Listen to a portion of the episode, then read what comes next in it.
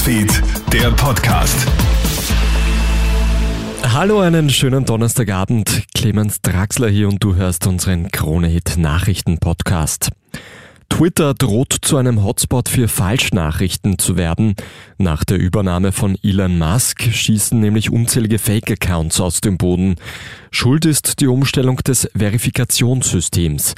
Bis jetzt hat Twitter ja geprüft, ob es sich tatsächlich um einen Prominenten, ein Unternehmen oder eine Organisation handelt, nämlich noch bevor das Verifikationshäkchen gesetzt wurde. Jetzt bekommen aber plötzlich alle das Häkchen, die ein Abo um 8 Dollar pro Monat abschließen. Eine Prüfung gibt es nicht mehr.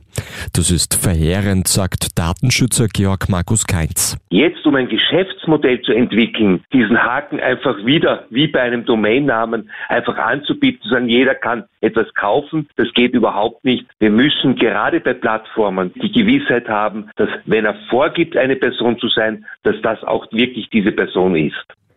Die Bundesregierung will künftig privaten Unterkunftgebern von Flüchtenden unter die Arme greifen. Sie sollen rückwirkend einen Teuerungsausgleich bekommen. Wie hoch dieser sein wird, steht noch nicht fest. Hintergrund ist die Sorge, dass sich private Quartiergeber das Versorgen von Flüchtlingen künftig nicht mehr leisten können. Vor allem ukrainische Flüchtende sind aktuell hauptsächlich bei Privatpersonen untergebracht.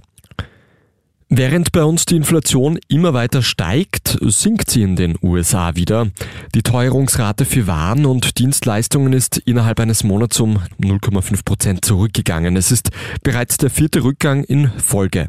Grund dafür sind die ungewöhnlich starken Leitzinserhöhungen der Notenbank, um auf die Inflation zu reagieren.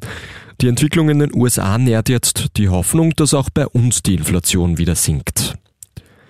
Österreicherinnen und Österreicher kochen mehr selbst. Das ist das Ergebnis einer Integralstudie. Rund 20 Prozent geben an, öfter am Herd zu stehen als sonst. Insbesondere unter 30-jährige Frauen und Singlehaushalte greifen aktuell überdurchschnittlich oft zum Kochlöffel. Für viele ist auch der soziale Aspekt enorm wichtig. Jeder und jede zweite möchte gemeinsam mit Familie und Freunden essen.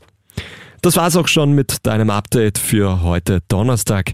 Ein weiteres hat dann mein Kollege Felix Seger wieder morgen in der Früh für dich.